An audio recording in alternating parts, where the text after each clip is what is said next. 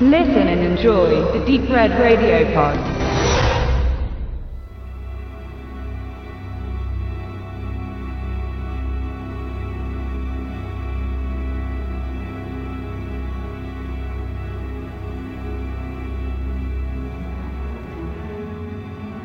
Das Alien-Franchise zählt zweifellos zu den populärsten und auch erfolgreichsten Entwicklungen im Genre filmischer Science-Fiction. Seit Regisseur Ridley Scott im Jahr 1979 zum ersten Mal erwachsenen, technoiden Weltraumhorror auf die Leinwand bannte, lehrte das berühmte, vom Schweizer Künstler H.R. Giger erfundene Filmmonster die Zuschauer bis heute in sieben weiteren Kinogeschichten das Fürchten.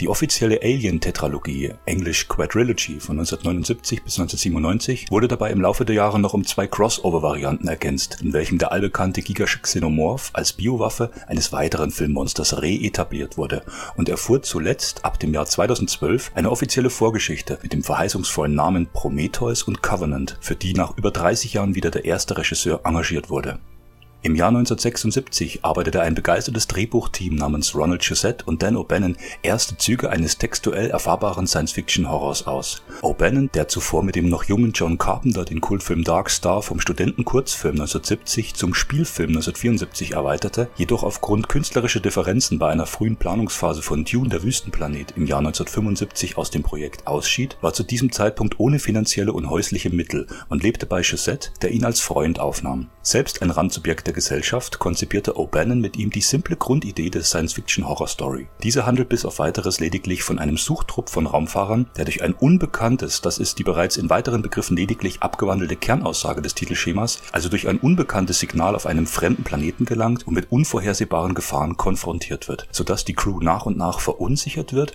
und schließlich den Bezug zur faktischen Realität zu verlieren scheint das Hauptmotiv der gesamten Alien-Reihe ist psychischer Schrecken, der von gegenseitigem Misstrauen verursacht wird. Eine Anmerkung hierzu, vor allem John Carpenters Remake Das Ding aus einer anderen Welt, The Thing 1982, reinterpretierte gekonnt dieses Motiv.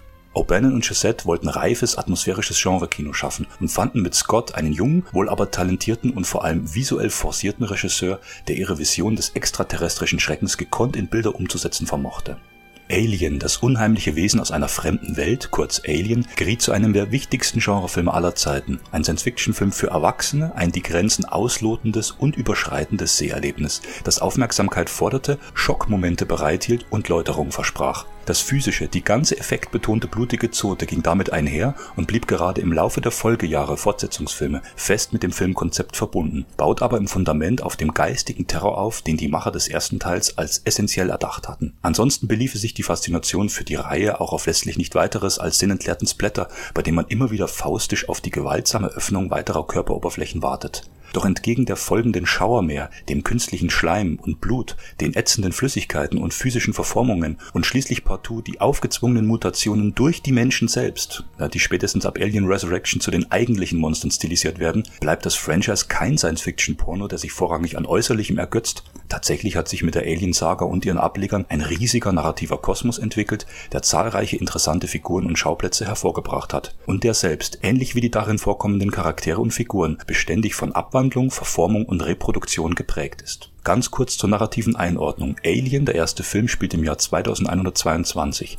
Der Nachfolger John Camerons Aliens 57 Jahre später, die von Scott inszenierten Vorgängerteile Prometheus dann im Jahr 2093 und Alien Covenant wieder zehn Jahre später als Prometheus im Jahr 2103. Und dabei sind wir immer noch 19 Jahre vor dem ersten Alien. In Alien bricht eine Crew Mitarbeiter auf dem Weltraumölfrachter Nostromo aus den Normen ihrer Arbeitsbedingungen aus und sieht sich schon nach kurzer Zeit dem unmittelbaren, unberechenbaren Grauen ausgesetzt. Auf einem der Mannschaft fremden Planeten soll die Quelle eines mysteriösen Signals ausfindig gemacht werden. Erste Zweifel der Maschinisten Parker und Brad, die zudem wiederholt auf ihre zu geringe Bezahlung anspielen, werden von Supervisor Ash und Captain Dallas in der Luft zerstreut, mit der Betonung, solch ein Überprüfen von Signalen stehe im Kontrakt der Besatzung und sei unter allen Umständen einzuhalten. Bereits in diesen Momenten tritt das zunächst unterschwellige, dabei enorm wichtige Motiv des Misstrauens, des Streits zutage. In nervenzerreißender Ruhe und Bedächtigkeit wagt der erste Trupp aus drei Crewmitgliedern den Vorstoß auf dem fremden Planeten, Kennern unter dem Namen LV-426 bekannt. Im lokalen Zentrum einer von betont sexuell morbider Gestaltung geprägten Architektur, die sich bald als Raumschiff einer nicht näher erklärten weiteren Lebensform herausstellt, dringen zunächst die drei Menschen durch den mittleren von drei Eingängen in unbekanntes Terrain ein, penetrieren es mit ihrer Neugier, mit ihrem Drang, wissenschaftlich relevante Informationen zu erlangen. Später dreht sich das Spiel um. Es gelingt einem fremdartigen Alien-Parasit, den Menschen als Wirtsorganismus zu benutzen und den eigenen Fortbestand zu sichern, bis der Mensch es merkt. Es wächst ein Alien-Embryo bereits in dem vom Bordcomputer Mother geführten Frachter Nostromo heran, stets bereit, an jeder nur geeigneten Stelle herauszubrechen, zu explodieren und der Besatzung wie auch den Zuschauern damals im Kino eine Heidenangst, den ersten extraterrestrischen Schrecken par excellence einzujagen.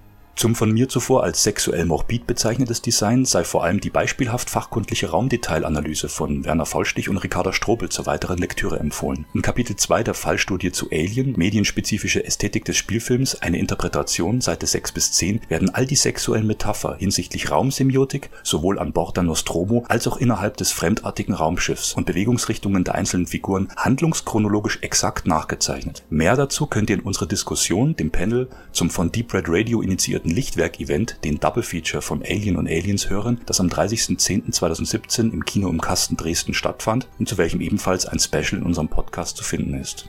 Scott blieb bisher der einzige Regisseur, der die haptische Form des Aliens, also jener monströse Xenomorph, dessen Blut aus Säure besteht und der zur Fortpflanzung seinen Samen durch den Oraleingang des Menschen injiziert, bevor es aus dessen Körper von innen wieder herausbrechen kann, vorrangig als metaphorische Geste, quasi als punktuellen Höhepunkt einer sich immer wieder hochfahrenden Panikfahrt inszeniert. Sowohl Scotts erster Alien als auch sein direkt verwandtes Prequel Prometheus konzentrieren sich vorrangig auf das düstere Abenteuer, das Dark Adventure in Space, in dessen Folge zwar alle Beteiligten Zeugen des fremdartig inszenierten Grauens werden, das Hauptaugenmerk der Figurenzeichnung dabei jedoch eindeutig auf inneren Vorgängen liegt. Und auch ein wichtiger Aspekt von Anbeginn war zugleich die Gegenüberstellung von Humanem und Humanoidem, dem seelisch-moralischen Zwiespalt, in dem sich viele der menschlichen Charaktere wiederholt befinden und wodurch deren scheinbar gefühlsresistente technische Duplikate, die sogenannten sogenannten Androiden in signifikanten Nebenrollen hervorstechen. Menschlich ist Androiden in der Aliensaga Androiden oder auch respektiert man Scotts terminologische Gleichstellung Replikanten, wie sie in seinem Blade Runner 1982 eine noch weitaus wichtigere Rolle spielen sollten, sind das künstliche Abbild bzw. Spiegelbild des Menschen. Sie sind zu Beginn auch durch Menschenhand geschaffen und teilen mit ihrem Vorbild viele körperliche und geistige Qualitäten. Doch entscheidend bleibt gerade die Inszenierung dieses Unterschieds, was in einigen Vertretern der Alien-Reihe vordergründig zum Ausdruck kam, während es in manchen eher nebensächlich behandelt wurde. Man kann sich diese Figuren, es sind zunächst vier an der Zahl, leicht merken, da ihre Vornamen mit den jeweils folgenden der ersten vier Lettern des Alphabets beginnen, und zwar in chronologisch korrekter Reihenfolge des Veröffentlichungsjahrs, nicht der Erzählhandlung. Diese bleibt nur innerhalb der ersten drei Namen konsistent. Zur Vereinfachung hier nun eine vierzeilige Aufstellung dieser ABCD-Androiden, die hinsichtlich der Handlungszeit der Saga natürlich stetig weiterentwickelt wurden, deren Technik also immer menschenähnlicher wurde, sodass zuletzt kaum noch eine Unterscheidung der Gefühlsebenen erkennbar bleibt. Wir haben Ash, gespielt von Ian Holm im ersten Alien-Teil, Bishop von Lance Henriksen gespielt in Aliens. Wir haben Annalie Call in Alien Resurrection gespielt von Winona Ryder und David, der in Prometheus und Covenant eine wichtige Rolle spielt, verkörpert durch Michael Fassbender. Inmitten dieser kurzen Auflistung wird die Tragweite der Charaktere natürlich nicht einmal annähernd vermittelt. Nur als grober Überblick dienend soll sie lediglich aufzeigen, wie weit sich das Alien-Universum erzähltechnisch verzweigt und bereits anhand einzelner Charaktere detaillierte Zusammenhänge bietet, die letztlich nur durch eine sinngemäße aufeinanderfolgende Sichtung der einzelnen Filme in Erfahrung gebracht werden kann. David stellt hierbei den Anfangspunkt der Androidenreihe dar. Ein vom Unternehmer Peter Wayland selbst konstruierter und weiterentwickelter Roboter, David 8, also die achte Generation, der im Film selbst als so etwas wie ein Sohn bezeichnet wird, ein humanoid-künstliches Pendant zum mächtigen Erfinder selbst, während ironischerweise die leibliche Tochter Waylands, gespielt von Charlize Theron, vom Schiffskapitän der Prometheus ob einer künstlichen Herkunft als Roboter examiniert wird, da ihr sozialer Umgang von auffälliger Kühle und Unnahbarkeit geprägt ist.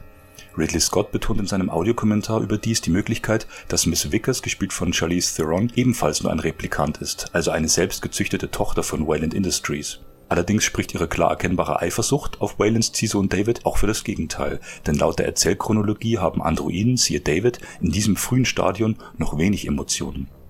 Kommen wir zum ersten für die Kinozuschauer konstruierten Androiden, Ash wird im ersten Alien zurückhaltend, aber eindringlich konzentriert von Ian Holm verkörpert, der damals vor allem im Theater aktiv war, heute geadelt und vielen als der ältere Bilbo Beutlin in Herr der Ringe bekannt ist. Ash wird in Alien als bewusst die Crew infiltrierendes, feindseliges, später jedoch technisch anfälliges, fehlerhaftes Subjekt inszeniert, das im Sinne der Gesellschaft handelt, also The Company, wie Wayland Yutani im ersten Teil ausschließlich bezeichnet wird. Dessen eigentliche Motivation, nämlich die Sicherstellung des Alien-Organismus, wird von der übrigen Crew viel zu spät erkannt. Bishop dagegen wird im Nachfolger Aliens als moralisch intakter und lebensbejahender Roboter gezeichnet, der letztlich sogar eigene Wertvorstellungen entwickelt und auf der Seite von Ripley steht. Bishop wird hier bewusst menschlicher als die meisten übrigen Menschen, die Soldaten und Wissenschaftler gezeichnet.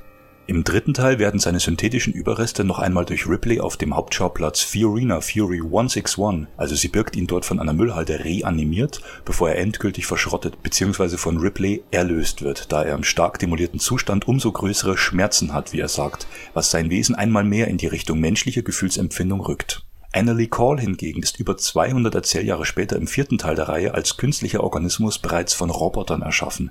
Sie ist ein Orton, ein doppelt synthetischer Organismus, der jedoch umso deutlichere Spuren menschlichen Verhaltens aufweist und sich ähnlich wie Bishop letztlich auch auf die Seite Ripleys stellt. Entgegen einem zeitgemäßen Kritikerkanon, Winona Ryder verkörpere den bis dato blassesten Androiden der gesamten Saga, wenn sie in ihrer undankbaren Rolle, Zitat, an aller Dramatik vorbeihuscht, so behauptet jedenfalls Roland Huschke von Cinema Online, kann man vollauf mit feministischen Robotertheorien kontern und egal wie man dies nun auch halten mag, genügend Diskussionsstoff bietet Annalee Call allemal. Das wiederum ist ausführlich nachzulesen in Patricia Meltzer, Techno Science's Stepdaughter, The Feminist Cyborg in Alien Resurrection. Alle diese Verzweigungen, Extensionen und Parallelen gab es im Jahr 1979 noch nicht, als Alien die Lichtspielhäuser eroberte und trotz seines düsteren Stoffs ein Riesenhit wurde und bei einem Budget von 11 Millionen Dollar, was damals schon die Produktion verlängerte, über 100 Millionen Dollar weltweit einspielte. Alien traf damals genau den Nerv der Zeit. Packenden Horror aller Der Exorzist wollte man endlich wieder auf der großen Leinwand sehen, sich ordentlich gruseln.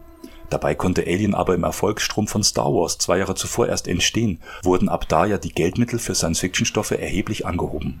Alien blieb und bleibt vor allem für Scotts Gespür für visuelles Erzählen berühmt. Scott hielt bei der Produktion die Ideen von Dan O'Bannon, der Story und den Produzenten Walter Hill, David Geiler und Gordon Carroll handwerklich zusammen.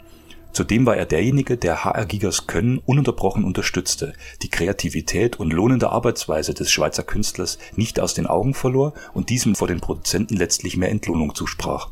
Scott arbeitete ununterbrochen mit seinem Kameramann und später auch am Schneidetisch mit seinem Cutter Terry Rawlings, auch bekannt aus Blade Runner, und er schuf mit Alien eine ganz eigene Welt. Der Weltraumfrachter Nostromo mit den weiten, scheinbar niemals aufhörenden Fluren und Gängen stellt die stille Hauptfigur im Film dar. Langsam und bedächtig wird die Geografie des technisierten Weltalls in ausladenden Kamerafahrten eingefangen. Die erste Landung auf LV-426 wirkt nicht schwebend leicht wie die märchenhaft verzauberten Raumschiffe in Star Wars, sondern die Annäherung an die letzten Meter schroffen Untergrunds gleichen einer massiven Erschütterung, infolgedessen die Crew den ersten Kampf an Bord der Nostromo gegen Feuer und technische Störung austragen muss Hinzu kommt das besondere Lichtdesign von Alien, das von klinisch sterilen Weiß über Stroboskopfeuer und Dampf an Bord des Raumschiffs bis hin zu schwarz schimmernden Höllenvorhöfen im Alien-Raumschiff reicht. Alle Effekte waren damals natürlich fotografisch und handgemacht, die Sets und Hintergründe echt gebaut. Alien vermag es bis heute von allen existenten Teilen der Saga, den Zuschauer immer wieder am dringlichsten, am nachhaltigsten in diese fremdartige, faszinierende Welt hineinzuziehen. In diese Welt, wo nur das eine Gesetz gilt, die Spitze des Denkschemas vom Survival of the Fittest, überlebe oder werde gefressen. Mit dem Tod kommt aber auch das Leben, was Gott in der jüngeren Vergangenheit viel umständlicher mit den Vorgeschichten ansteuerte, bis hin zu einer Neuschreibung der Evolution selbst, bleibt in seinem zweiten Kinofilm von damals stets geradlinig und kompakt. Das mutterähnliche Raumschiff gebiert selbst ein Kind. Das Alien durchläuft das Stadium eines Babys im weiblichen Leib. Es wächst vom Embryo zum Fötus heran. Der Versuch der Abtreibung durch Captain Dallas scheitert. Weiterhin hört die Crew quasi die Herztöne des außerirdischen Kinds per Frequenzmessgerät und die damals noch junge und unbekannte Sigourney Weaver überlebt schließlich als einzige die Geburt, treibt das Baby durch den Ausgang des Raumschiffs beziehungsweise hier schon in der Rettungskapsel nach außen und kappt final dessen Nabelschnur durch die Betätigung des Antriebsfeuers.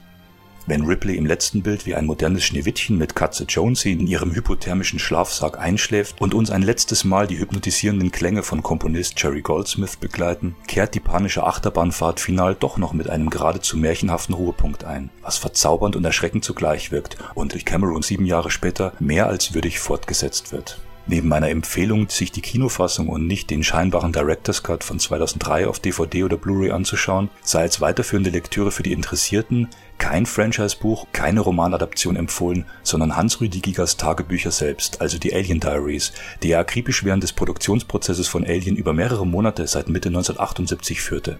Aus den Tagebüchern sind nicht nur die spektakulären Designentwicklungen zu bestaunen, für die Giga später mit den anderen leitenden Kollegen Oscar prämiert wurde, sondern auch die Schwierigkeiten, die Missstände und die Vertrauensfragen erfahrbar am Set, die bekanntermaßen bei jeder Art von Arbeit immer wieder aufkommen. Die Tagebücher sind gebunden über 600 Seiten stark und auf drei verschiedenen Papiersorten gedruckt. Seltene Fotos runden das Werk ab, das erstmals 2013 veröffentlicht wurde.